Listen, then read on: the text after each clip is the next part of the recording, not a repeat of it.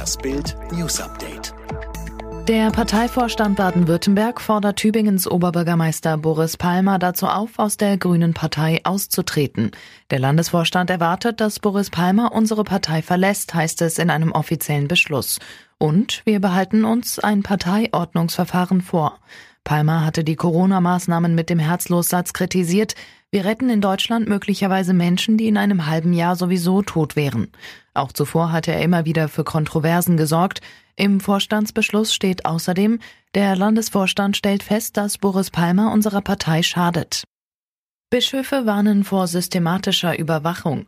Dieser Brandbrief wird die Debatte um die Verhältnismäßigkeit der Corona-Maßnahmen heftig befeuern. Mehrere prominente katholische Bischöfe, Mediziner und Rechtsgelehrte aus aller Welt haben sich mit einem dramatischen, in sieben Sprachen veröffentlichten Appell an die Öffentlichkeit gewandt, Darin wird die Reaktion der meisten Regierungen auf Corona attackiert, vor Zwangsimpfungen und vor digitaler Überwachung gewarnt. Zu den Unterzeichnern gehören der deutsche Kardinal Gerhard Ludwig Müller sowie hochrangige US-Bischöfe und der ehemalige Bischof von Hongkong. Der HSV pokert um seinen Stadionnamen. Am 30. Juni läuft der Sponsorvertrag für das Namensrecht an der HSV Arena ab. Zuletzt zahlte Milliardär Klaus Michael Kühne 4 Millionen Euro pro Jahr für den Traditionsnamen Volksparkstadion. Die Gespräche mit Kühne laufen auf Hochtouren. Der Logistikunternehmer ist logischerweise erster Ansprechpartner. Denn klar ist, dass seine Rolle rückwärts Richtung Firmenname wie früher AOL, Nordbank oder Imtech nach fünf Jahren Volksparkstadion, auch wenn die Buchstaben, anders als bei den Firmensponsoren nie auf dem Dach standen, schwer bei den Anhängern zu vermitteln ist.